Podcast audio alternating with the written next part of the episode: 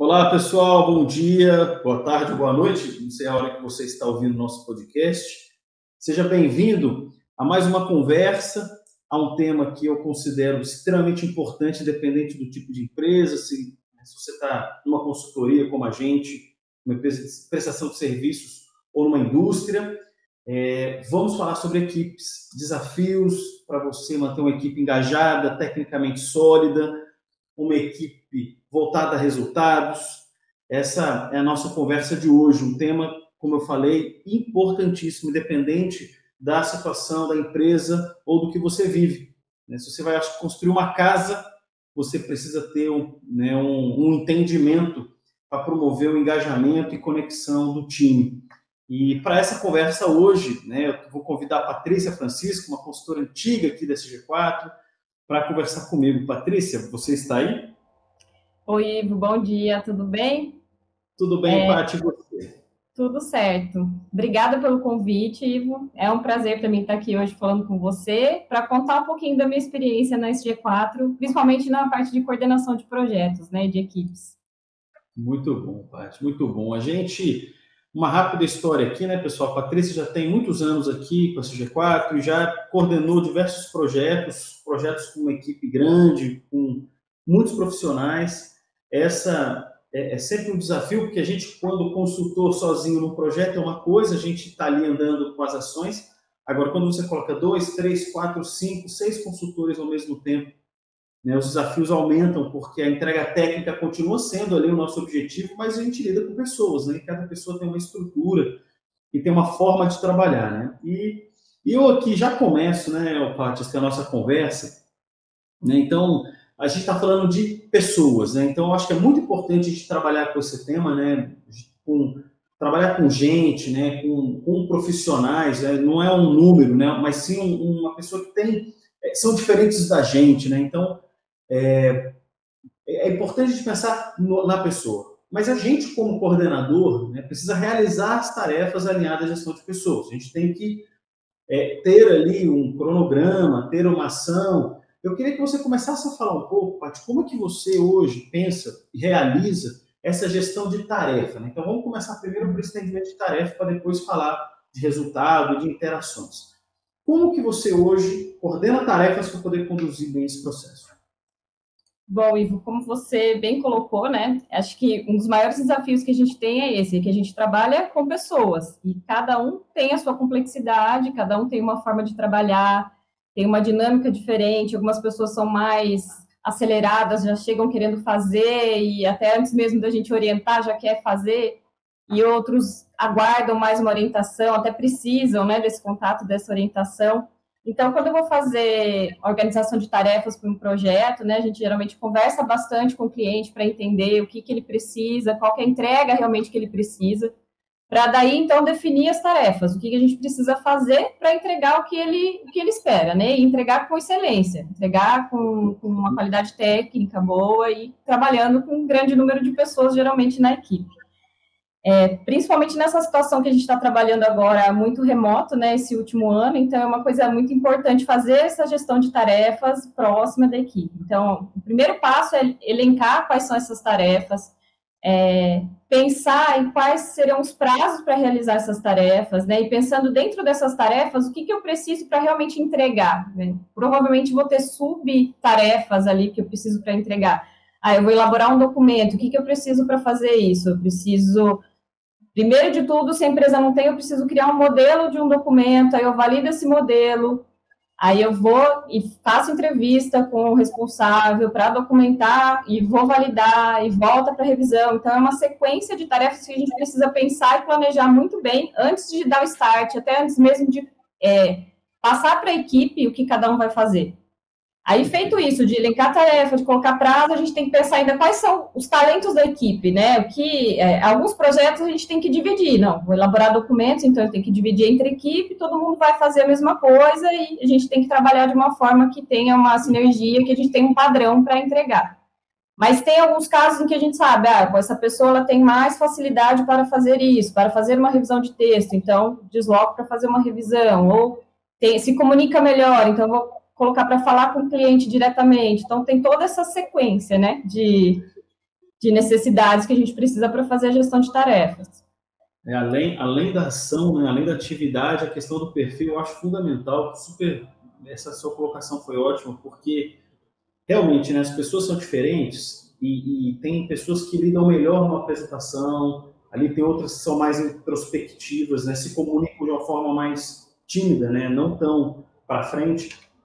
Então, saber perceber isso da equipe é fundamental. Eu, eu acho que isso é e, talvez seja aqui a gente tem muito desse cuidado, né, Paty? Assim, quando a gente é, é, escolhe consultores para os projetos, né? a gente tem uma estrutura grande de profissionais e os profissionais aqui eles são todos eles com a sua característica, né? Então tem muitos projetos que eu convido um consultor para executar baseado realmente na maneira como ele executa aquele escopo. É, e eu tenho essa atenção e eu acho isso importante. Né? Quando a gente forma um time muito grande, não dá para ser tão específico, né? Então eu penso assim numa equipe mais técnica, com, a, com conhecimento técnico para conduzir o projeto, mas fica na mão de um coordenador como você para operar dentro do time realmente essas diferenças. Né? Eu quero fazer um complemento aqui, Pati, né, Patrícia, sobre a questão do, do cronograma, né? Já que você falou dessa questão das tarefas, você vê a importância do cronograma para dar uma linha de entendimento o time de que, que existem etapas a serem construídas numa linha de tempo e com responsabilidades. É, a gente entra em muitos projetos onde a gente, isso é uma história interessante, a gente pega muito projeto em andamento. E aí, quando eu pergunto para o cliente, tá, você já implantou, já estruturou esse projeto de alguma forma, deixa eu ver seu cronograma. Muitos clientes, muitos, uhum. não tem esse método e falam o seguinte, ah, a gente foi fazendo aqui, ó, tem uma estrutura, não, mas cadê o, o seu guia de tarefa, prazo, responsável? Não, não tem não. Aí você percebe, por isso que a coisa não dá certo. Porque não tem método e não sabe envolver a equipe com a tarefa correta. Né? Exatamente. É, é, é, uma preocupação mesmo que a gente tem. A gente pega muita situação desse tipo mesmo, de que, que a gente entra e já está em andamento, a gente não sabe em que momento está e até onde a gente pode ir, até que prazo a gente tem, né? Às vezes eu acho que é uma dificuldade até que você tem quando vai fazer uma, uma venda de uma consultoria, né? Até quando a gente precisa ir com esse projeto, qual é o prazo que a gente tem, com que prazo a gente pode trabalhar.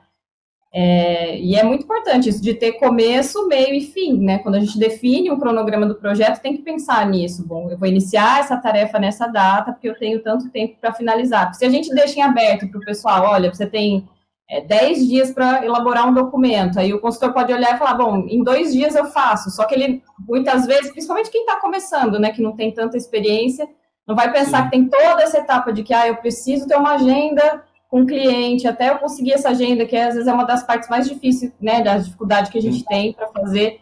É muito importante ter esse início, meio e fim, ter os marcos para a gente acompanhar se estão acontecendo no, nas datas programadas ou não. É, e voltando um pouquinho à questão do perfil, né?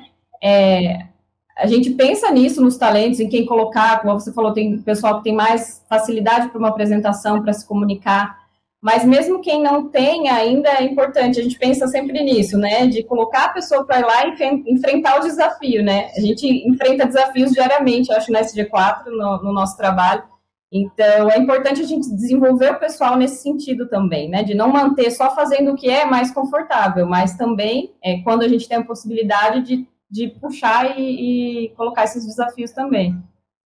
É porque o aprendizado, né, Patrícia, precisa ser vivido, né? Você pode fazer o, treinamento teórico onde for, mas o, o, aprendizado ele é realizado na vivência, né? Você tem que colocar o profissional, né? Aqui a gente tem muito esse discurso aqui na empresa, né? Primeiro que todos os projetos que a gente conduz, eles têm um índice de dificuldade, né, ou médio ou alto. É raro a gente ter um projeto tecnicamente fácil ou de assim as premissas para conduzir um projeto fáceis, né? Normalmente são projetos difíceis, são empresas grandes, empresas com, com dificuldades internas de estrutura, de assim, você sabe que lidar com gente do nosso lado já é difícil, tem que lidar com gente do outro lado. Então é um desafio a todo momento a gente construir. Mas realmente, chamar um consultor, que mesmo que a gente perceba que ele está num degrau ainda é, um pouco mais inicial, mas tem condição de passar para o próximo degrau, que é o degrau do projeto, a gente sempre faz esse convite. Né? E, e, e isso é importante para o crescimento do profissional, da empresa, da SG4 e para realizar o projeto. E, e, feito isso, né, Paty, assim, eu penso na tarefa né, da, execução, de quando você delega isso a um profissional, você busca ali, né, e, e é comum a gente entregar um trabalho para um profissional e ter gente que consegue executar tranquilamente, flui, fácil e te entrega. Já tem outros, outros né, profissionais que pegam a demanda, que precisam de uma energia, tudo. Então, e aí é onde entra uma, um, um, tema que eu acho que é importante a gente abordar, que é sobre feedback. Então, se você delega atividade, você já tem um, um você já delega para aquele profissional o que ele tem que entregar e ele ou, ou entrega muito bem ou, ou não entrega. Né? Então, e é nessa hora que o coordenador entra para, com certeza, é, é, elogiar o profissional que conseguiu conduzir a atividade de uma forma rápida, fácil, baseada na, na entrega, e outro que teve dificuldade. Falar de feedback nessa parte eu acho que é fundamental. Hoje, né, no dia a dia dos seus projetos, né, você tem feito isso com que momento você faz? Como é que você conversa com eles? É, Primeiro que assim, a gente tem que fazer um acompanhamento muito próximo deles, né? Colocando novamente essa questão que a gente está agora de home office, é, às vezes é um pouco mais difícil, então eu tento me manter sempre próxima, todo dia é, a gente conversa, a gente tem grupo no WhatsApp que eu pergunto, e aí, como que tá? Estão tendo alguma dificuldade? É, eu peço sempre para o pessoal trabalhar, uma coisa que tem funcionado bastante para a gente é trabalhar dentro do. A gente usa a nuvem, né, no Google Drive, e a gente é, uma forma que a gente tem feito de acompanhar projeto é planilha no Excel mesmo, e cada um vai atualizando lá o que fez e o que não fez. E aí, tendo esse contato próximo, fica mais fácil de identificar essas dificuldades, até antes me mesmo de ter uma entrega, né? Se está conseguindo fazer, se não está, como que está a qualidade do trabalho, a gente vai colocando os documentos lá para eu ir avaliando, a gente trabalha muito dessa forma. E o feedback, muitas vezes a gente pensa que o feedback é lá no final do projeto, né? Quando acabou tudo, eu vou fazer a entrega e aí eu vou fazer um feedback, vou fazer uma avaliação de desempenho da equipe. Mas, na verdade, a gente faz isso diariamente. É dessa forma, acompanhando, perguntando se está com dificuldade, olhando o documento. Se eu vejo que não está numa qualidade boa, eu já chamo essa pessoa para conversar. Evito falar é, sobre isso no momento que está a equipe toda reunida. Ou então coloco os pontos né, que eu sei que está acontecendo dificuldade com uma pessoa é, de uma forma é, que não fique muito específica, que eu estou falando de uma pessoa em si, né? Mas eu prefiro sempre chamar para uma conversa em particular para dar o feedback mesmo, para falar, olha, assim está funcionando, assim não está. E eu acho que a gente sempre tem que tomar cuidado de ressaltar os pontos positivos, né? Mesmo quando tem algo negativo que a gente precisa corrigir, sempre tem um lado positivo também, então ressaltar isso na conversa para né, não perder o, o engajamento mesmo da pessoa que está ali, desmotivar para a finalização do trabalho. E quando acontece algo positivo também, acho que a gente tem que, que celebrar, né, e, claro. e, elogiar sempre. É, eu, eu, porque assim, todas as pessoas, sabe o que eu penso, Paty, assim, quem está ouvindo nosso podcast, as pessoas fazem o melhor que podem. E, e, isso é uma, é, é uma estrutura na minha cabeça, assim, muito forte. Então, assim, a pessoa faz o melhor que ela pode. Mas naquele contexto específico, talvez a entrega dela não foi plena. Então você imagina, a pessoa se esforçou, ela fez o melhor que ela pôde. E você chega aí e, e fala, olha, não tá bom. Aí, e, e, a maneira também é muito importante, né? Se você ter tato, respeito e, e, levar isso de uma forma leve, não pesada, não grosseira, não no assédio, né? Porque o feedback grosseiro, você perde a pessoa, né? Exato. É, eu sempre tento é, colocar de uma forma assim, se eu vejo que não está bom o documento, falar, olha, você já pensou em fazer de tal forma? Você não acha que fica melhor fazer assim? Ao invés de falar, ó, tá errado, não gostei, eu sempre parto para esse lado. Vamos pensar junto, como que poderia ficar melhor? Você, quando você lê isso aqui, você entende o que está que tá escrito, não tem como ser um pouco mais claro. Eu sempre vou por esse caminho e tem funcionado, né? Até agora a gente tem poucos conflitos assim na equipe que a gente tem que, que tratar. Perfeito, isso, né? Você vê, eu, eu já, já, a gente faz e recebe feedback, né? Então a gente já teve feedbacks, eu já tive feedback de, de antigos líderes que eu trabalhava, que assim, o, o, feedback grosseiro, que eu falo porque eu já vivi o outro lado, né? Ele é, ele é desmotivador, ele desconecta e ele fala, poxa, eu, eu fiz o melhor que eu pude. Tudo bem que tem melhoria, mas depois ele não precisava ter falado assim. Essa frase é uma. Ele poderia ter falado que era para eu fazer, e não dessa forma, né? Então, isso eu acho né, que é, é muito importante a gente colocar aqui para quem escuta. É, a conversa é respeitosa, né? Você tem que ter respeito pelo seu liderado. E o respeito é, olha, vamos trabalhar com fatos e dados aqui. Não é porque é, não é questão pessoal, é uma questão da entrega. Olha, o seu documento está com texto muito é, é, assim, não está bem elaborado. A, a, construção das frases, as palavras que você usou estão simples. E para esse cliente que tem uma exigência técnica elevada, você tem que trazer uma robustez no texto. Aí ele fala, pô, mas como que eu faço isso? Está aqui um exemplo. É, é, a maneira como você já falou. Você vai mostrando para a pessoa a jornada dela, a caminhada dela. Você vai passar por aqui, você vai escrever assim.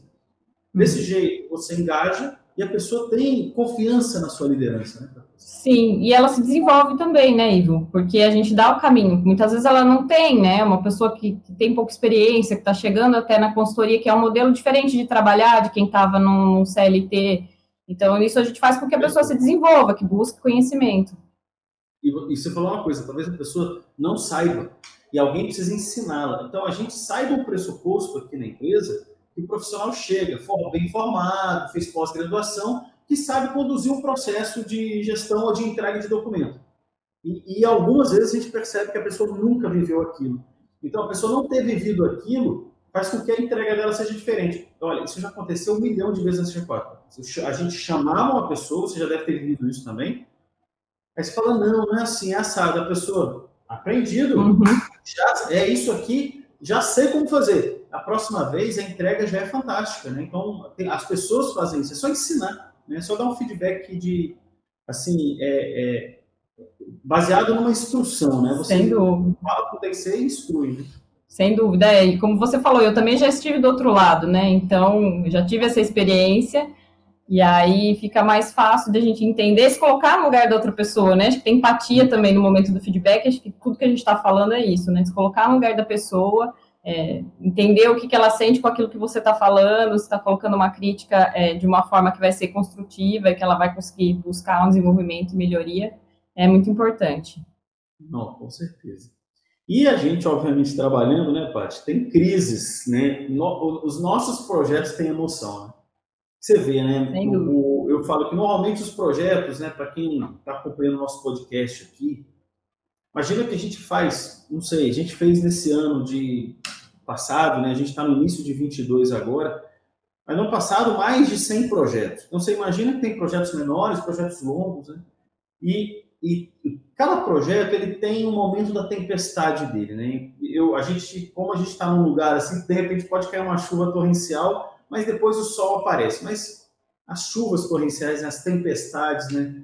Elas acontecem nos projetos. E acontecem por diversos motivos. Né? Então, problema de cronograma, problema de relacionamento com o time, nosso time, o nosso time com o time do cliente, atrasos relacionados a vários aspectos do projeto, questões financeiras do projeto, né? questão do custo do projeto. Então, você imagina, a gente vive crise. A grande questão é assim, a gente como coordenador de projeto, né, a gente quando tem uma equipe, é, precisa manter a equipe unida, integrada nesses momentos. Né? Então, é, é, tem muitos traços aqui de crise. A gente tem crise entre equipe, crise com cliente. Como que hoje, né, Patrícia, se hoje, né, eu tenho também uma experiência eu queria também passar aqui, mas eu queria ouvir você sobre nesses momentos, como que ocorre aí a, a, sua, a sua forma de puxar, conectar e manter o time unido?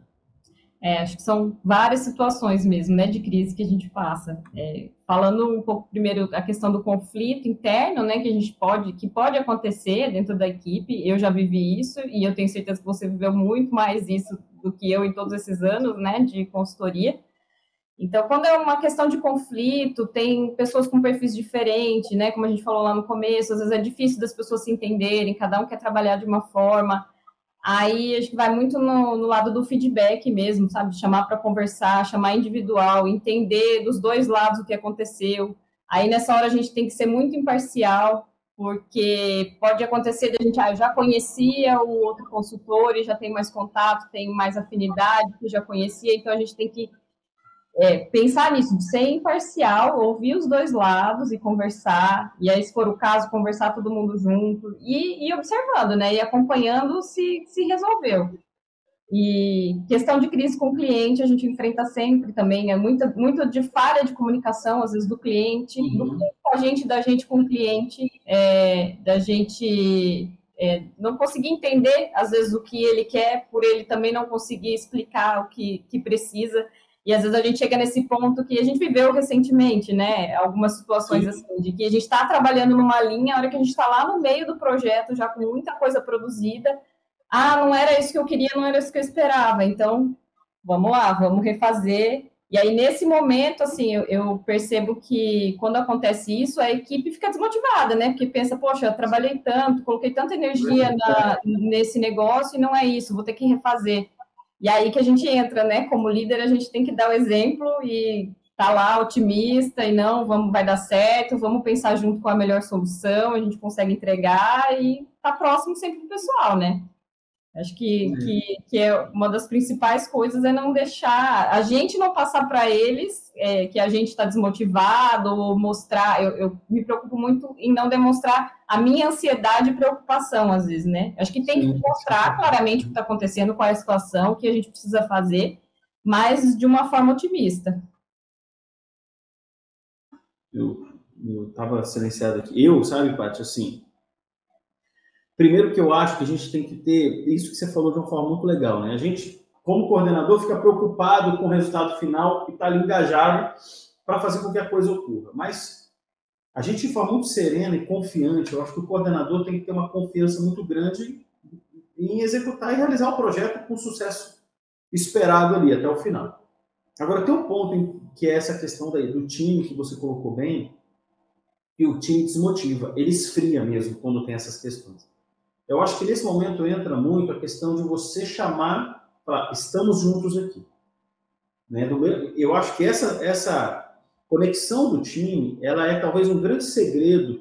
Por isso que você conhece, né, Patrícia? A gente há muito tempo fala aqui em colaboração da equipe, estar tá junto com a equipe, em estar tá conectado com a equipe, porque estamos juntos naquele projeto. E, e, eu, eu falo assim, você não precisa ser o melhor amigo do mundo daquela pessoa, mas estamos numa embarcação remando para a África todo mundo tem que remar junto. Um dia alguém vai machucar a mão, a gente rema por, pelo outro. Então, a gente tem que estar sempre do lado do time, como coordenador, puxando a conexão, puxando a confiança, puxando a união.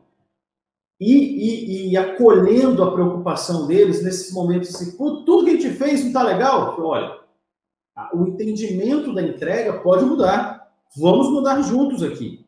Eu acho que isso é talvez um dos grandes segredos é, de você ter um time engajado é você é, estar junto com o time nesses momentos de tempestade, mostrando o, a, a, coesão, né? A, a, gente tem que estar uhum. coeso, unido, empático, entendimento, é, entendendo o momento do outro também.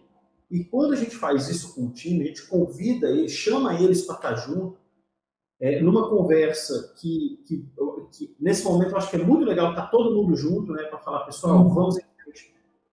O projeto ele, ele deu uma balançada assim, tem talvez é, responsabilidade nossa, tem a do cliente, mas independente desse fator culpa, de quem que é o culpado nisso, eu acho que a gente tem que focar no resultado. Vamos em frente, vamos forte, precisamos de ajuda, eu vou fazer minha parte aqui, né? Então, é. eu acho que você engaja bastante assim. É, acho que, que muitas vezes a gente coloca muita energia em tentar achar o culpado, né? Até os próprios consultores, quando isso acontece, ah, mas será que eu que fiz errado, eu que não entendi, ou é, ficar é, desmotivado porque acha que o cliente é que está errado, que não, que não soube falar. Então, acho que não é o momento de encontrar culpados, é a gente pensar na solução e, e juntos, né? Isso, com certeza, é, é fundamental. É, e, e, o consultor mais experiente, né? Você vê, né, Patrícia, tanto de momentos que a gente já viveu assim, né? Se a gente voltar nas nossas lembranças dos seus projetos, os projetos grandes que você já participou, já teve muitos momentos assim. A gente vai passar por tempestade. E, eu, e eu, a gente já conversou muito já. Da gente falar isso, ó, vamos em frente, é assim mesmo. E essa retomada é importante, né? A gente retoma e vai. E e no final dá certo, né? Então o importante é que o, o resultado ele, ele chega no final com, com um resultado positivo, porque ele, esses ajustes e alinhamentos eles sempre vão ocorrer na vida como um todo, né? É, exatamente. projeto, né? É. Acho que em maior ou menor intensidade isso vai acontecer mesmo, acho que em quase todos os projetos, e é importante mostrar para eles isso também, né? Contar a nossa experiência, às vezes, de novo, às vezes tem um pessoal que está começando e, e aí falar, ah, não, consultoria não é para mim, não, não quero mais, não consigo trabalhar desse jeito, na emoção, e mostrar para eles que é, realmente é assim, a gente vai ter emoção sempre, é, como maior e menor intensidade, mas a gente vai ter.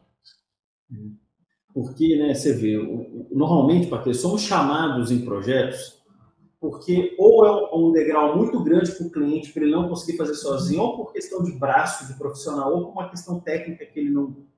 O cliente já sabe, né? Mas ele, o método da consultoria acelera o processo dele, por isso que ele chama a gente. Exato. Ou porque o degrau é muito grande, né? Ou o gestor não sabe. Aí ele chama o, o, o um apoio especializado para ajudar. Mas você imagina que a gente sempre tem pouco tempo. Uhum. Esse cara tem muitas ações, muitas atividades, todo mundo tem muitos projetos nas empresas. Então você imagina, você já vai entrar com um tema diferente, um tema técnico normalmente robusto, em pouco tempo, com um monte de gente diferente. Exato. As chances da gente viver tempestades é grande. Diferente de quem trabalha lá dentro do mundo CLT, ou é uma prestação de serviço que seja, mas existe uma continuidade, a gente vai com uma quando, quando é projeto de consultoria, né? Vamos falar aqui de equipes grandes para consultoria. Existem equipes grandes de projeto que a gente aloca também projetos mais longos do cliente. Uhum. Não deixamos de viver emoções, né? Agora, as emoções em projetos são de 5, 10, 15 meses, que é ali, ó, é, aqui você tem que subir o degrauzão. Esses, obviamente, você intensifica o aparecimento da crise, da dificuldade, da reclamação, da insatisfação por alguma coisa. Sim. Então, é. o novo, é, ele não sabe disso, né? Ele acha que está tudo bem e vai seguir a vida sim. bem. E é, sim.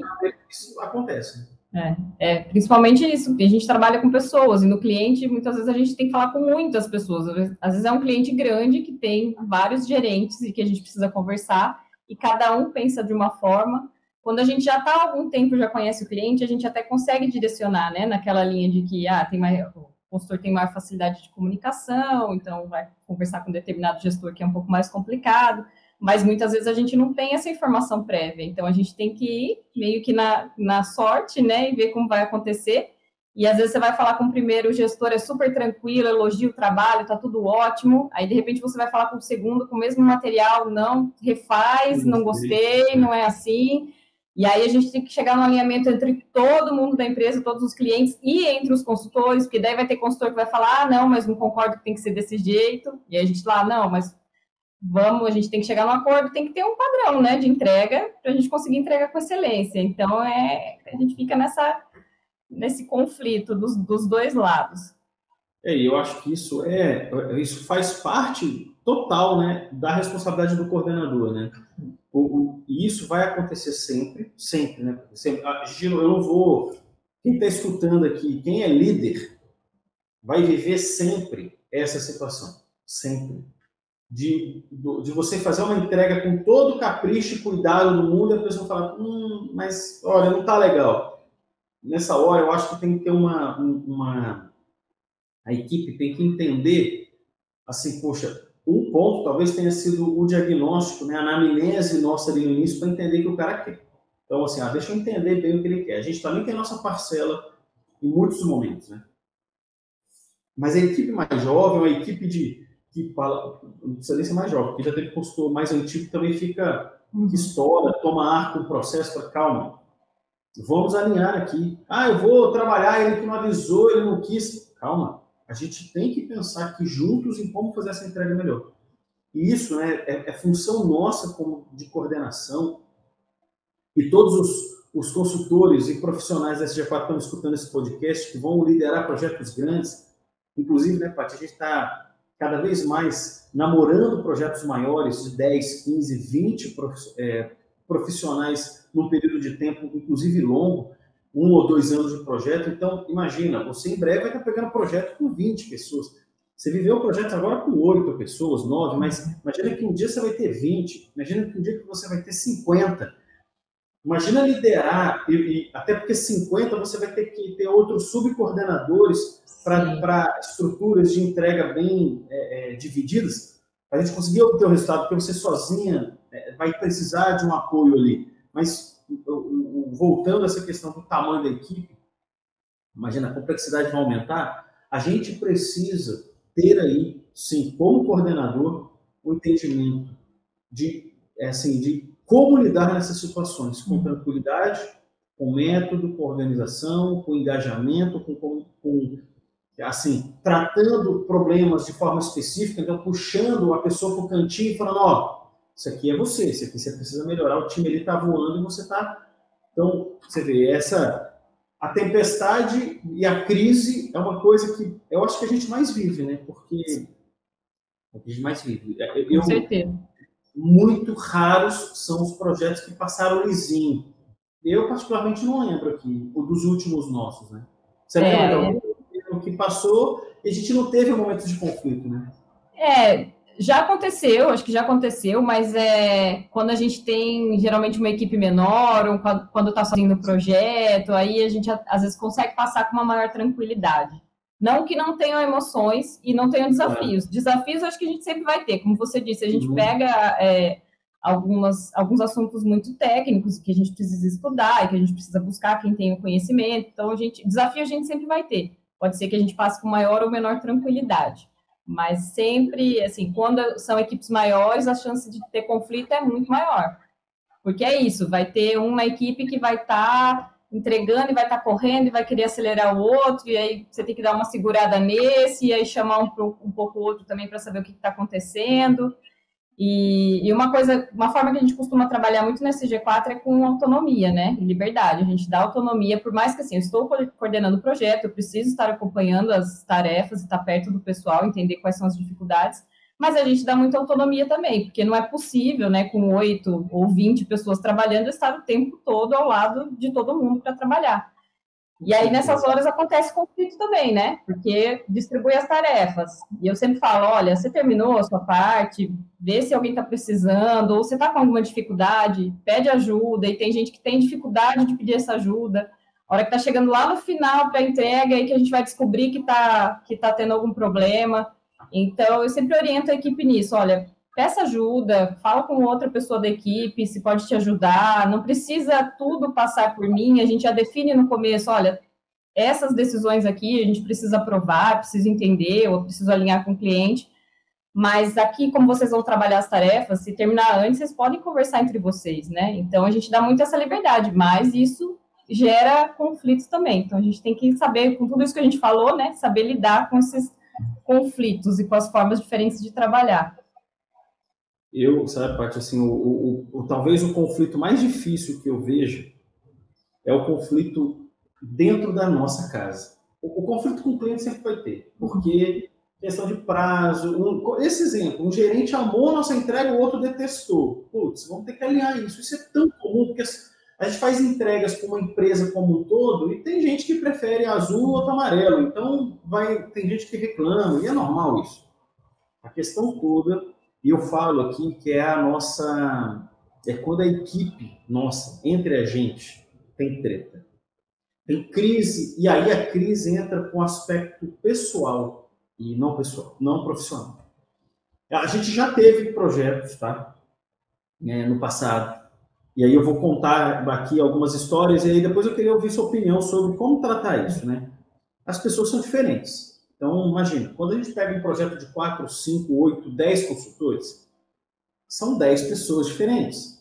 E, e 8 pessoas diferentes. Então, a gente já teve projetos aqui, Patrícia, e aí, para o pessoal que está ouvindo o podcast, isso aí já aconteceu já. Dos consultores, entre eles, entrarem em atrito, em atrito sério, de um não falar com o outro por algum motivo. Né? Já teve motivo de tudo. Te, teve um projeto no passado que eles iam de carro, quatro pessoas juntos juntas, né? Quatro pessoas, quatro profissionais iam juntos de carro, porque já aconteceu deles saírem de Campinas, a gente faz uma, uma comitiva, né, uma caravana, e vai até São Paulo, trabalha em São Paulo e volta no dia. E nesse deslocamento, por conta da maneira como um consultor dirigia, que era o dono do carro, olha, olha só que coisa interessante. O, um dos que eu falo, pô, você é desatento, pô, presta atenção. Pô, cala sua boca, eu que estou dirigindo aqui, cara. Pô, deixa eu... E eles, isso começou por conta de um comportamento de que o outro falava, pô, ele é bom braço curto, braço duro, o cara dirige mal pra caramba, tá colocando nossa vida em risco. Aí o outro falava assim, ah, mas, pô, eu tô dirigindo do meu jeito, eu vou devagar mesmo. E eu sei que eles, por conta disso, eles começaram a um não lidar com o outro.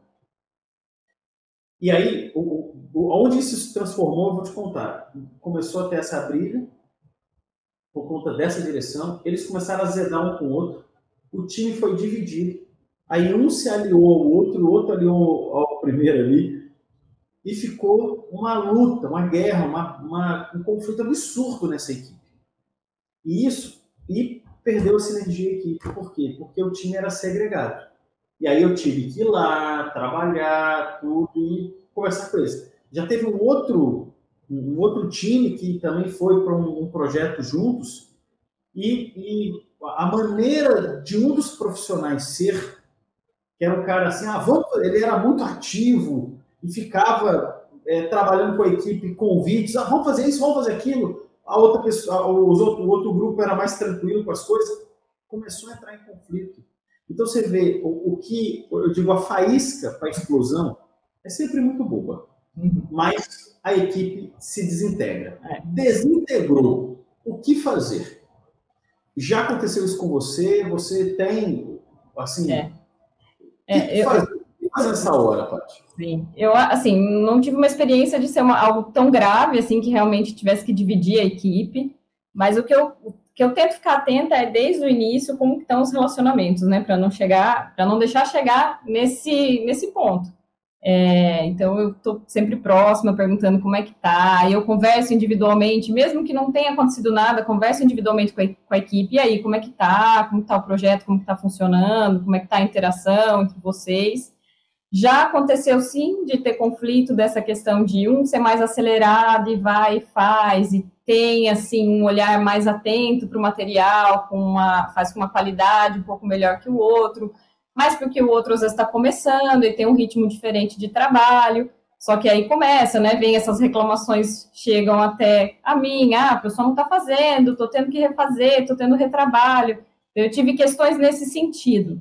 É, e eu acho que é importante também a gente entender o histórico, né, desses, quando existe esse conflito, a parte que está gerando conflito, qual que é o histórico? Essa pessoa está sempre causando algum problema, tem um histórico sempre de ter um conflito, não tem um bom comportamento realmente, é muito explosivo, aí é um pouco mais complicado porque a gente não vai trabalhar só a parte, a questão técnica, né, a questão comportamental, de a gente tentar trabalhar junto com essa pessoa, de desenvolver de uma outra forma o trabalho. Quando é uma questão técnica, é um pouco mais fácil, a gente conversa e a gente alinha. Olha, esse é o padrão que a gente precisa entregar, então todo mundo tem que entregar igual. Acho que nesses momentos a gente precisa ter, assim, a gente tem autonomia, tem liberdade, mas nesses momentos a gente precisa ter um foco e ter uma entrega padronizada, todo mundo igual. Então, acho que o importante é estar sempre próximo, fazer esse acompanhamento próximo para não deixar chegar nesse ponto e entender, isso sempre acontece, é uma questão comportamental, é uma falha de conduta mesmo da, da pessoa, o que está acontecendo, né? Entender as duas partes para conseguir trabalhar com a equipe. É, você vê, né? Isso, esse, essa história que você contou, a gente acompanhou juntos, né? Eu vou falar, ela só não azedou mesmo porque não era presencial. Porque Exato. quando a gente está remoto, eu não vejo a cara do cara ou daquela figura eu fico mais tranquilo, porque eu vou fazer a minha entrega, vai ter uma relação outra de reunião ali, eu fico aqui sozinho.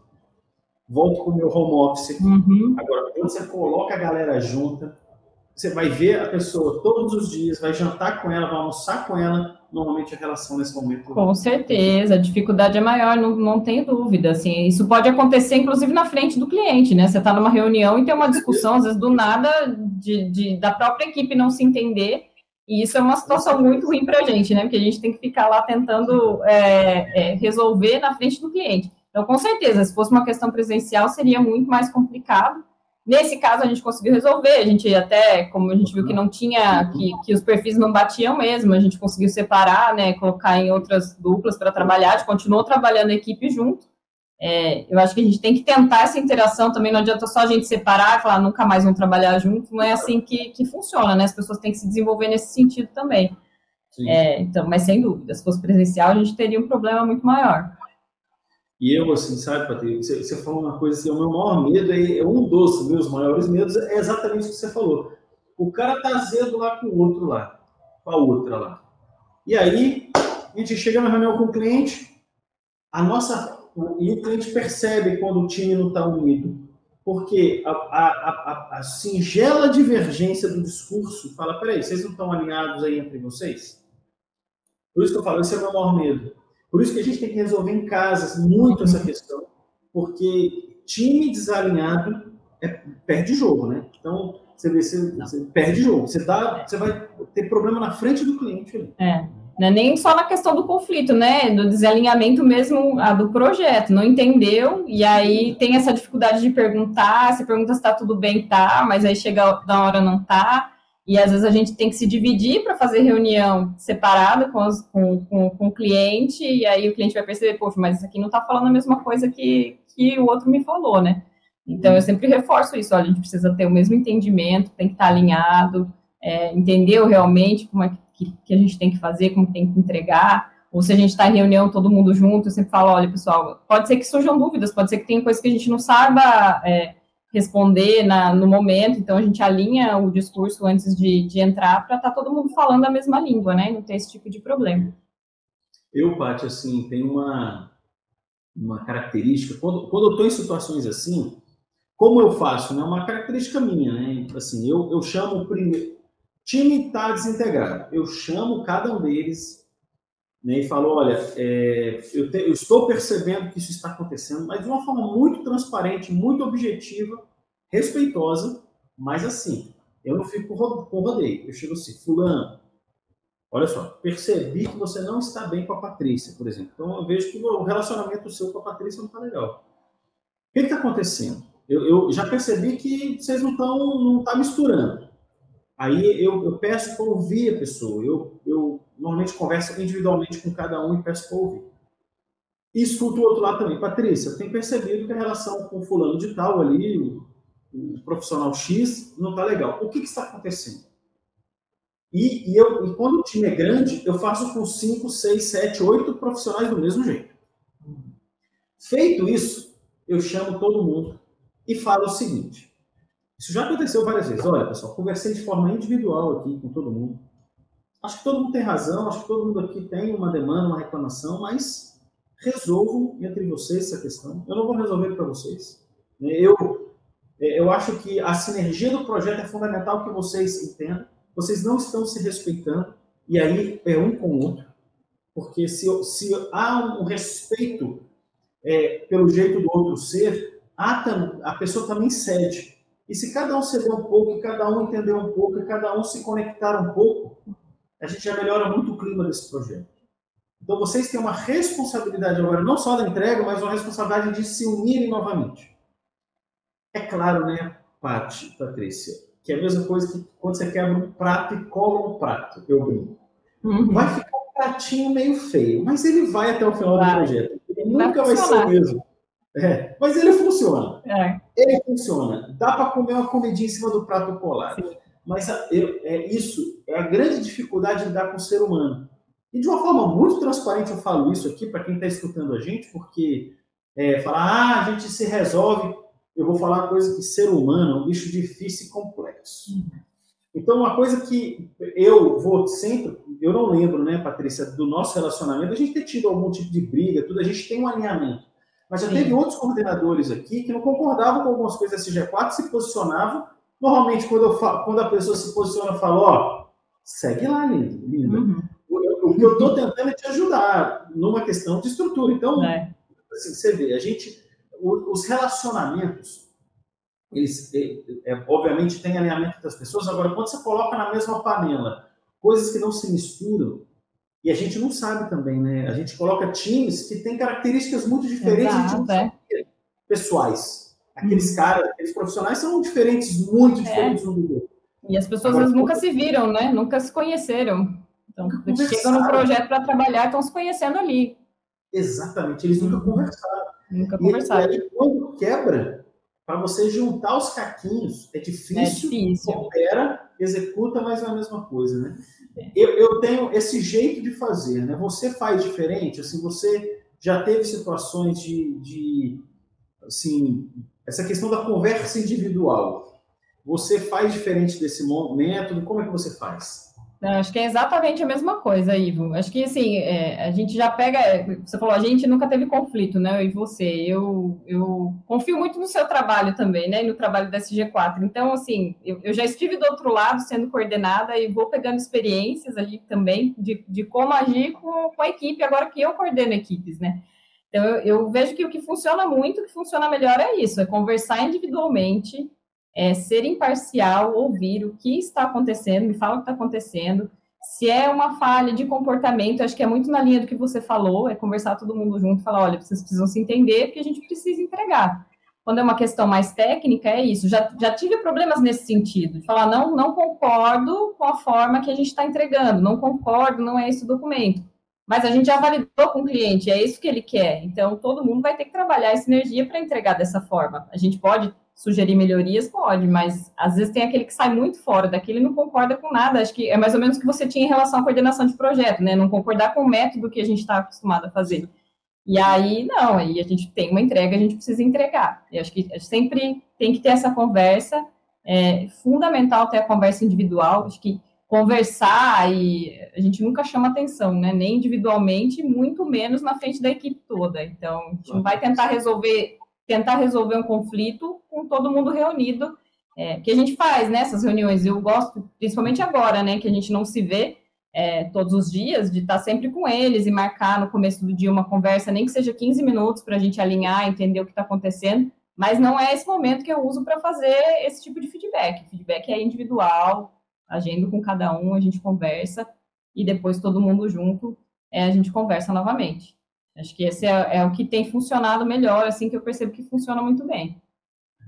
E é o que você falou, não vai ser perfeito, talvez o alinhamento no final, quando tem essas questões de comportamento mesmo, que as pessoas têm crenças diferentes, né, têm culturas diferentes, então, é, valores diferentes, é muito difícil da gente mudar. Mas a gente tem que trazer o, que, o, é, o time unido para a gente conseguir fazer a entrega. Perfeito. É, eu, eu acredito, sabe, assim, a gente quando lida com gente, com pessoas, é, a gente tem que ter esse tato, né, de, de, perceber, conectar, unir, mas é o desafio de quem lidera projetos, de quem hoje assim, conduz um processo né, de entrega conjunta ali. Eu acho que todos os líderes do mundo, independente se está em prestação de serviço ou numa indústria, ou numa empresa ali de qualquer escopo, vai viver isso e vive isso, né? Porque trabalhar com gente é, é realmente assim, são facetas e formas de ver a vida muito distintas e a gente tem que saber respeitar todo mundo trabalhando. Agora, indo numa linha já de, poxa, ok, resolvi a questão dos conflitos, como. Eu penso assim, né, a gente da questão de como monitorar isso, como a gente ver como o projeto está andando, né? Eu tenho uma, uma. Eu penso nisso porque você, liderando um projeto grande, você está acompanhando as emoções do projeto você uma hora pensa, pô, será que a coisa está andando bem mesmo? Tudo bem, a gente está fazendo as entregas para o cliente, mas do nosso lado de cá, como acompanhar isso, né? É uma coisa que eu me questiono muito, né? Você tem uma opinião sobre isso? Assim, me fala um pouco sobre essa questão de indicadores, processos a gente pode ter para continuar acompanhando o bom desempenho do projeto e a crise foi resolvida. Você tem uma, uma forma de pensar sobre isso?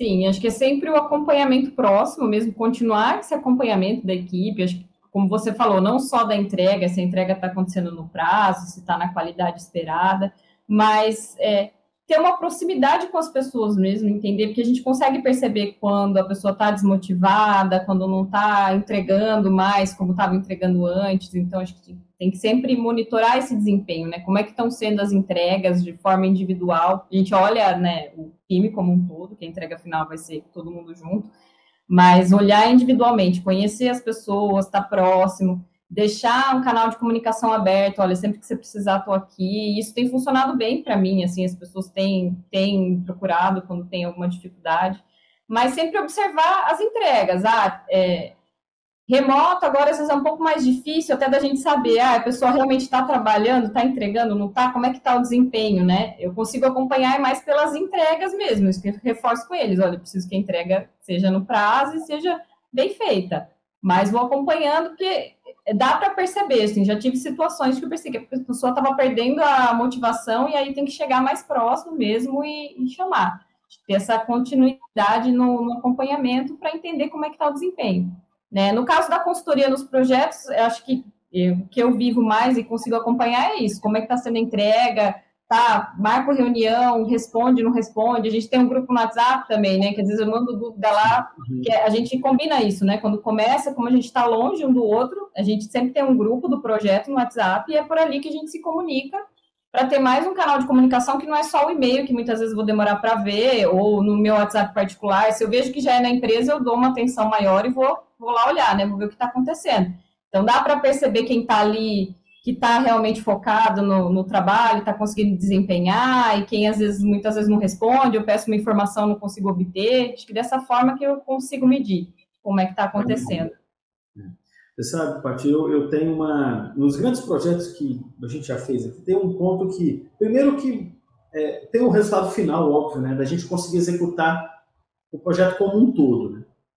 Mas um ponto que eu vejo que a equipe está legal, que os conflitos estão sendo bem resolvidos e as crises estão sendo bem monitoradas, são as pequenas entregas e quando elas ocorrem mais rápido do que se espera. Então, assim, por exemplo, a gente tem um cronograma, né? Então, vou fazer, vou levantar aspectos e impactos. Eu coloco quatro consultores para trabalhar lá no levantamento de aspecto e impacto, temos dois meses para fazer. Estou dando um exemplo. Quando a equipe está engajada, está legal, tá, sabe se resolver, eles acabam antes da demanda. Uhum.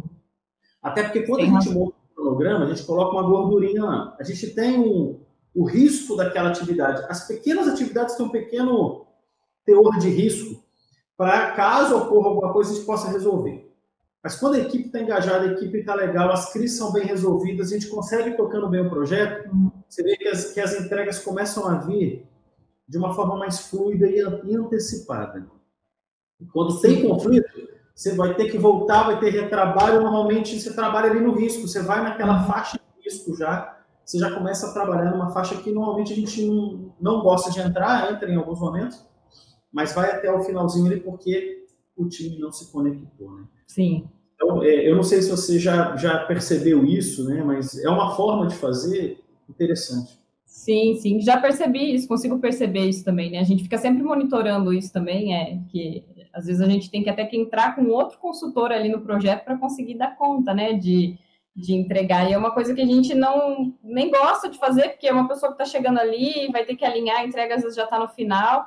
Então é uma, é uma coisa que eu percebo, sim, quando está fluindo bem, quando as pessoas estão se entendendo, a gente consegue entregar até antes do, do prazo esperado. E quando sai fora, que você tem que voltar, você tem que realinhar a equipe, com certeza a gente tem, é, a gente demora mais, a gente tem que se estender, né, para conseguir fazer a entrega. É. Eu acho que uma equipe, quando ela está conectada, ela está junta, uhum. os resultados do projeto, eles vêm assim, com uma facilidade absurda, né? Sim. Aí, mas quando tem ali, ah, mas eu tinha feito, ah, mas ele não olhou, ah, mas ele não viu, isso aí perde um tempo no projeto, cara. Assim, e, e você vê, né, Patrícia, isso está muito relacionado à questão de maturidade. E maturidade não tem nada a ver com idade. Tem gente que tem 22 anos de idade e é, tem um índice de, e é uma pessoa extremamente madura, uma pessoa que sabe lidar com, com respeito ao outro, e tem gente de 40, 50 anos de idade que é canseira demais, que, ah, não gostei do que ele falou, ah, ele veio, sentou na mesa aqui e falou tal coisa. Uhum. A pessoa vive um. Eu falo, cada onde você tira é. isso? Mas você vê como. E, muito das vezes é isso, é muito ego, é muito, é. sabe, cabeça. Muito ego, e às vezes já vem com, com, com, com, culturas diferentes de outro lugar que trabalhou, que costumava trabalhar de outra forma, então a gente tem que lidar muito com isso também, né? Independente do. É o que você falou, independente da idade. Às vezes a gente pega uma pessoa que está começando agora e é muito mais fácil de de trabalhar e de entender tem uma maturidade maior. Mas tem pessoas que já passaram por outros lugares e aí já chegam com uma bagagem que a gente acredita que vai ser tudo bem, mas é o contrário em questão a comportamento mesmo e não receber, né? Não receber bem um feedback, não receber bem uma, uma crítica. Então a gente lida com isso sempre. É, é muito complicado. E eu, sabe, aqui teve um projeto recente aqui, Paty, você não participou, não. Meu Deus, a gente fazia umas reuniões aqui presenciais, né? E tinham duas pessoas de ego e de estrutura, assim, de. O pessoal chama de personalidade forte, mas para mim, no, nível assim. É, essas duas pessoas em especial, elas são assim, ou ama ou odeia. Então não tem meio termo. Ou eu gosto muito da parte ou sou inimigo da parte. Assim, é, tem gente que vive essas, essas, esses paradoxos malucos assim. E a gente aqui no escritório, aqui, ó. Ah, eu fiz tal coisa. Aí o outro lá, o outro lá calado.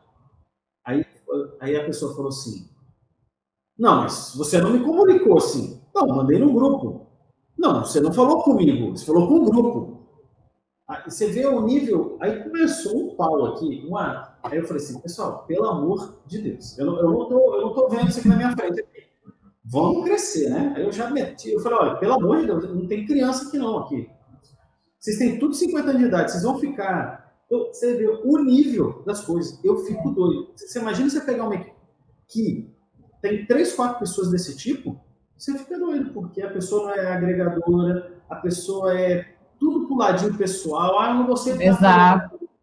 Ah, não, eu, eu fico doido com isso. E fica procurando culpado quando alguma coisa não dá certo. Ah, não fui eu, foi outro. Acho que é mais ou menos isso que você está falando, né? A gente Exatamente. já viveu situações assim, de procurar quem é o culpado, ah, porque não deu certo, não entregou bem, mas não, não, não foi culpa minha, foi o outro. A gente tem que lidar com esse tipo de situação também. Eu quero chorar, bicho, na hora. É. Mas é aquilo. Fez parte daquele momento, a gente apazigou, melhorou, estruturou e seguiu o projeto.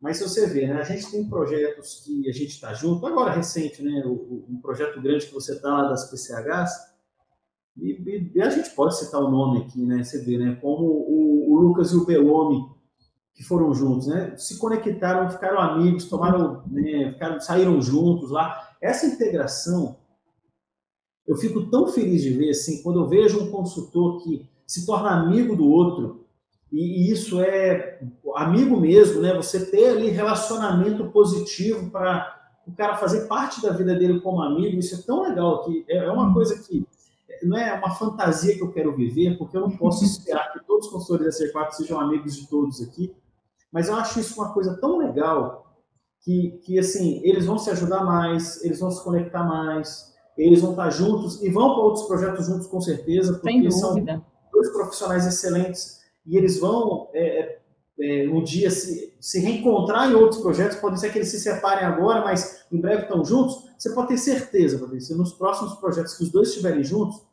são projetos que vão voar, assim, né? Porque um ajuda o outro, um se conecta com o outro, isso é muito legal, né? Sim, é muito legal. Acho que a gente tem muito disso na SG4, na verdade, né? Acho que não, não são todos, não, nem posso dizer, né? Tem bastante gente agora, a gente está trabalhando com uma equipe bem grande, muito, mas muito tem funcionado muito bem em todos os projetos que eu passei. Teve algumas questões pontuais, né, que a gente comentou aqui, mas foram pontuais mesmo. Acho que na, na grande maioria posso dizer que a interação foi muito boa. E mesmo a gente estando cada um em um lugar, né, um está em São Paulo, eu estou em Limeira, outro está em Campinas, a gente nem tinha se conhecido é, pessoalmente ainda. A maior parte da, da equipe eu não, não conhecia, nunca tinha visto. Mas a nossa interação foi muito boa. E acho que a gente teve as dificuldades, mas a gente teve sucesso até agora, nesse ano que passou, trabalhando remoto, a gente pode dizer que teve sucesso em todos os projetos que, que a gente fez, né? Que eu participei, pelo menos a nossa interação foi muito boa. E é muito legal quando isso acontece mesmo, né? A gente é, trabalha melhor, a gente tem uma, como que eu posso dizer, o engajamento é maior, né, da equipe quando isso acontece. Sem dúvida, o que você comentou do, do, do Lucas e do Belome é nítido, assim, pude ver desde o começo do projeto, que a gente começou lá em, em abril, já faz um tempo que a gente está junto, e está fluindo super bem.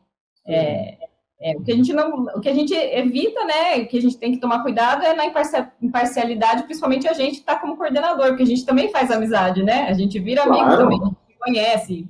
O Ivo, você é meu amigo então, Sim. a gente tem que, que manter a imparcialidade na hora que acontece algum conflito.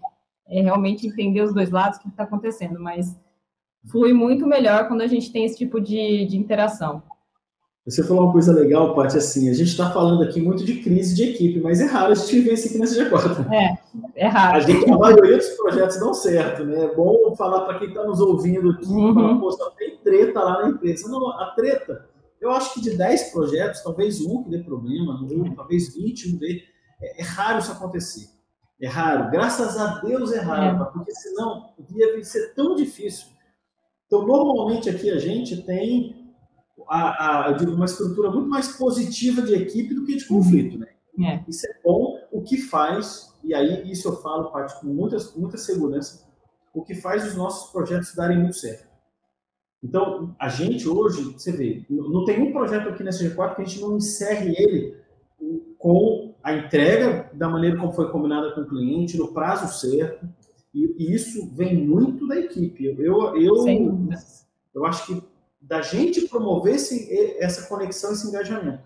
Acho que isso ajuda muito, né? Na minha opinião, é. a gente vive coisas muito mais positivas do que conflitos aqui. Né? Sem dúvida, sem dúvida. Acho que a gente já tem um processo lá de, de, de seleção legal que funciona bem, né, Ivo? Quando, quando o pessoal chega e tem interesse em trabalhar com a consultoria, tem toda uma integração, realmente, um entendimento de como funciona. Acho que isso tem funcionado muito bem, assim, porque é o que eu te falei, porque eu vivi de projeto, principalmente nos últimos tempos agora, a gente tem tido muito pouco problema, muito pouco problema de conflito, de comportamento, até de entrega mesmo, né, de, de, de qualidade da entrega, de conhecimento técnico do pessoal que está trabalhando, então tem funcionado super bem. E acho que a metodologia que a gente trabalha também, né, de ter esse feedback, de ter esse acompanhamento, isso também mostra um resultado muito positivo. Muito positivo, não, sem dúvida. E agora, Paty, já seguindo aí para talvez a última parte da nossa conversa, tudo, eu, eu queria é, falar aqui com você sobre. Hoje está tendo um desafio, né? Assim, a, o desafio do home office e do presencial. Primeiro que agora, já em 22, está voltando muito presencial, mas o pessoal fala, ah, o novo normal. Eu acho que a coisa é, primeiro que a gente sempre, né, Patrícia, trabalhou com home office na SG4. Hum. A gente faz home office há 15 anos. Né? Então, até porque o, o consultor tem uma entrega. É, o nosso escritório aqui é pequenininho, né? Não cabe 60 pessoas trabalhando aqui. Então, todos os consultores já trabalhavam muito em casa ou na casa do cliente, ou lá no cliente. Então, o cara já não estava do nosso lado no dia a dia. O profissional já não estava.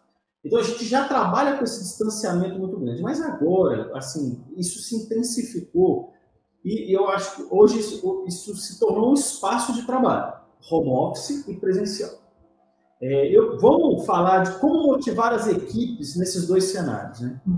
É, é claro que são situações muito particulares, né? mas o, o, hoje, né, assim, como que a gente pode fazer para ter uma equipe engajada é assim, que diferenças você acha que tem desse tipo de engajamento? Né? Como é que você, num time que está junto aqui, você está vivendo com eles, os dois, três, quatro, cinco consultores juntos, outros que estão cinco, seis separados, né? Sim. Que diferença de engajamento você né, traria para a gente? É, acho que, que, que, o maior diferencial, assim, é de que quando a gente está próximo, está trabalhando com, com o time, a gente está próximo, então a gente se vê todo dia, a gente cria uma conexão mais fácil, porque a gente está ali todo dia conversando, por mais que mesmo no presencial não esteja olhando exatamente a tarefa que a pessoa está executando naquele momento, mas a gente está junto, em algum momento a gente vai se encontrar e a gente vai conversar, vai estar tá sempre ali próximo, né? E, é mais fácil de manter engajamento porque a gente consegue identificar mais fácil quais são as dificuldades e a gente consegue é, construir uma conexão melhor com a equipe. Não que isso não tenha acontecido no remoto, que agora falando, né, a gente sempre trabalhou, como você disse, a gente sempre trabalhou de forma remota, sendo a equipe toda estando no cliente, SG4 em Campinas, ou cada um na sua casa, como está acontecendo agora, até em locais distantes um do, do outro, né? É, acho que o principal ponto é a comunicação. É uma coisa que eu gosto de fazer, eu sinto que tem pessoas que nem gostam, que falam, ah, é reunião de novo, tal, mas eu gosto de estar ali e todo dia eu entro lá no WhatsApp, no grupo, dou um bom dia, e aí, como é que tá? Vamos conversar 15 minutos, a gente conversa rapidinho no dia. Eu vejo que isso faz muita diferença de quando a gente não consegue se falar. Acho que a gente perde engajamento quando a gente não se fala. Eu Sim. também não sou a favor de fazer reunião à toa, se não precisa, ao longo do dia, não precisa estar toda hora conversando, mas pelo menos um momento no dia a gente chegar, todo mundo junto, alinhar, conversar, bom, vamos, vamos agora trabalhar eu acho que é importante deixar essa porta de comunicação sempre aberta, né? Foram pontos que a gente foi comentando ao longo da nossa conversa, mas deixar uhum. essa porta de comunicação sempre aberta. Olha, estou aqui, a gente não está junto fisicamente, mas estou aqui. Me manda mensagem, eu respondo, me liga se for urgente. Estamos trabalhando juntos, estamos aqui. Então, precisando, é por isso que a gente cria o grupo também, né? Para ter lá a equipe conversando, todo mundo alinhado. Então, não precisa falar comigo individualmente, a gente está no mesmo projeto, a não ser quando é uma questão de conflito, como a gente falou, mas se é um alinhamento de projeto, está todo mundo ali no grupo, então vamos conversar ali. Acho que essa questão da comunicação é uma das coisas que mais pega, que pode desengajar a equipe ali, desestimular, né, de mostrar que você... Eu não acho, não é nem fazer uma... Como que eu falo? Não é nem que eu estou ali vigiando o seu trabalho. Para mim, não, a gente sempre fala isso, né, Ivo, também. Não importa se você está trabalhando com o pé na areia, sentado na praia, ou se você está no, no, escritório da sua casa, desde que esteja entregando, que a gente consiga conversar e ter essa comunicação, tá tudo ok, né? Acho que é importante ter essa proximidade. Então, a gente tenta diversificar os meios de comunicação, e aí, uma coisa que eu, que eu gosto de fazer é ter o nosso controle lá no Google Drive, porque está na nuvem, todo mundo vê. Então, assim, a gente vê como que está andando o trabalho. Eu consigo sentir, ah, tá, tá ali, não está acontecendo, então vamos ficar, chegar mais próximo, né? Acho que essa questão da, da comunicação. Uhum. Aí, da valor para engajamento, acho que tanto home office quanto presencial, a gente tem alguns pontos, né? Que é sempre que a gente vai começar um projeto, ele ter uma, as metas de forma clara, qual que é o objetivo do projeto, explicar, olha, por que, que você tem que fazer essa tarefa aqui? Eu sei que não é legal de fazer, você tem que ficar correndo atrás do gestor, marcar entrevista, mas a gente precisa fazer isso para a gente chegar nesse ponto aqui, então ter as metas claras e a gente comemorar ali, elogiar sempre que, que a gente tem uma entrega e uma entrega legal, tá sempre motivando a equipe nesse sentido e valorizar, né, os talentos do, das pessoas também.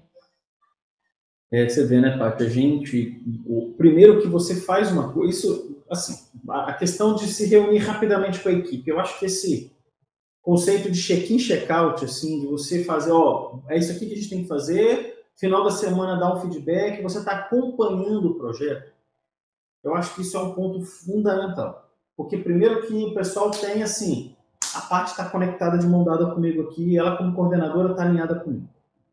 Eu acho que isso para a equipe é não é nem fundamental, é obrigatório. Obrigatório. Isso funciona muito bem, mas como você falou, reunião rápida, objetiva, cirúrgica. Vamos aqui, é, João, você tem que fazer isso, fulano tem que fazer aquilo, ciclano faz aquilo, então a gente executa de forma muito objetiva o que a pessoa precisa fazer de uma forma rápida. Aquelas reuniões longas, isso não é produtivo, isso é horrível. E isso é um conceito do Lean, né? Você ter a questão do Lean, da objetividade, da construção, do que precisa ser feito, isso funciona com a maravilha. Isso no remoto é, é, obrigatório, como eu falei. Eu acho que isso você faz e você faz muito bem. Porque eu sei que você tem essa rotina com as equipes, os projetos que você desenvolve. Agora, presencialmente é uma coisa interessante, porque você sabia que presencial, já que as pessoas já estão se vendo e se reunindo normalmente no mesmo espaço, essas reuniões não são comuns. Uhum. Porque a pessoa se acostuma tanto com o relacionamento ali que começa a quebrar muito a decisão e não tem esse momento mais estruturado. Então, esse, eu vou, eu vou falar assim, esse exercício que nós fizemos muito no remoto, ele, ele deve também ser usado no presencial. É, o problema do presencial é que você resolve a coisa aqui, resolve ali, está do lado aqui, fala ali, mas a união da equipe rapidamente, reunião de 15 minutos no início da semana e de 15 minutos no final da semana, uhum. elas passam a não ocorrer porque aí o time é, é, já está se vendo, acha que está resolvendo, mas não tem esse momento importante. Então, é, é, isso é uma diferença dos dois temas, mas é um, um, um legado que nós aprendemos no remoto que eu acho que tem que ser usado no presencial de uma forma religiosa, assim, de uma, é, disciplinada como um hábito de encontro. Uhum. Né? Então. Concordo plenamente com você. Concordo plenamente. Acho que uma coisa que a gente tem que levar mesmo para o presencial, é não, não deixar morrer e fazer. Inclusive, é uma coisa que eu sempre recomendo nos clientes, né? Principalmente quando a gente trabalha, é, na verdade, com qualquer gestão, sistema de gestão, sempre uhum. recomendo, olha, se alinhou com a equipe, porque uma reclamação que a gente tem também do cliente é isso, ah, a minha equipe aqui não está desenvolvendo, não está engajada, não está fazendo, mas você está próximo da sua equipe? Né? Não nesse sentido de fiscalizar, mas você está próximo, você está entendendo o que está acontecendo, você sabe qual é a dificuldade que, é, que a pessoa tem para fazer. Isso a gente só consegue nesses momentos mesmo, na hora que a gente para todo mundo e consegue focar nisso. Olha, é, é como se a gente tivesse feedbacks mais constantes, né? Semanalmente a gente está ali conversando, entendendo quais são os pontos de dificuldade. e comemorando as, as conquistas também, acho que é muito importante, uma coisa que eu, que eu quero manter, sim, sem dúvida. É, porque eu acho, porque assim, ó, eu, e tem esse momento, né, do encontro, né, ali, que eu acho importante. Perdão. O, o, mas o, voltando a isso, é manter essa rotina, eu acho que se engaja. E também tem aquela questão, né, Paty, que é muito comum na, no, nos trabalhos presenciais, que é uma confraternização. Normalmente o pessoal sai para tomar uma cerveja, sai para jantar, almoçar junto, né? Isso no remoto já não ocorre. Mas, sabe o que eu penso? Eu acho que um dia, o, o, esse, por exemplo, esses projetos que você esteve recentemente com quatro, cinco pessoas, né? é que tem gente que é de outras cidades, né? Mas é, você tem a possibilidade, aí eu vou citar, obviamente, o nome uhum. da, da, equipe. Você estava lá com o Murilo, que é de Piracicaba, você tinha Tainá, que é de Campinas, você é de Limeira, mas é, talvez, eu acho que em projetos longos, um almoço ou, ou uma forma de se encontrar quando do remoto, eu acho isso interessante. Eu sei que é difícil. Do cara, se o Murilo pegar um carro lá de Piracicaba para andar quase 100 quilômetros ali para Campinas, ou para um ponto médio de vocês, e vocês jantarem juntos, almoçarem juntos. Eu acho que isso é uma coisa legal. Eu sei que é difícil Sim. fazer, mas essa conexão é interessante, né? É, eu acho super válido. A gente sentiu isso quando a gente se encontrou agora, né? No final do ano, que a gente conseguiu finalmente, né? É, se conhecer pessoalmente. A gente até brincou e falou assim: ah, mas é, a sensação que a gente tem é que a gente já se conhece muito bem, que a gente está em contato todos os dias, né? Há muito tempo com a equipe que, que a gente estava trabalhando. Mas é diferente, a relação é diferente, é gostoso estar ali junto e trocar ideia e não ser só sobre o trabalho que a gente está conversando, Exato. criar esse tipo, outro tipo de conexão, conhecer as pessoas realmente. Eu acho que esse mundo home office, uhum. se, é, ele fica muito imparcial, né? Porque é interessante saber o que você vive, é. Que você gosta de fazer, que esporte você pratica. É. Eu acho que quando você está junto com a pessoa no almoço, no jantar, esse tipo de conversa rola e ela é Rola. É uma coisa, eu tento fazer isso, assim, às vezes passa, eu lembro depois, aí eu volto, mas eu tento sempre que eu começo o projeto, conversar, principalmente se eu não conheço a pessoa, é conversar. Ah, o que, que, que, você faz? O que, que você gosta de fazer? A gente até tem que perguntar onde mora, porque cada um é de um canto, então, Sim. assim, é, a gente cria uma conexão muito melhor quando a gente faz isso, né, é, com, com, as pessoas. Então, eu tento conversar, entender o que gosta de fazer, o que, se faz algum esporte, a gente conversa um pouquinho. Mas nem sempre a gente consegue, né? Às vezes o consultor entra no meio, já está pegando fogo e a gente vai conversar só depois. Eu tive um exemplo, foi a Grace, né, que a gente trabalhou muito bem agora junto com a Grace, e ela entrou no meio do projeto, já estava andando, eu estava, inclusive, fora os dias que eu estava viajando, ela entrou, eu nem estava, a gente foi se conhecer depois, e aí a gente se conheceu pessoalmente agora na, na confraternização e foi muito legal, assim, uma ótima pessoa também. A gente conseguiu conversar um pouquinho melhor ali, se conhecer é, melhor. Você vê, não é por acaso, né, Paty, que a gente faz workshop no meio do ano e no final do ano. Isso já é histórico, né? Você sabe que isso já Sim. tem muitos anos já desde quando tem 15 anos, né? Porque a gente sempre fez esses, esses momentos. Workshop no meio do ano, mais técnico de confraternização no final do ano, para se conhecer. Agora, é, tem consultor que não consegue no final do ano, no meio do ano, por alguma questão, não consegue no final, aí você não conhece a pessoa. Eu acho que isso aí tem uma.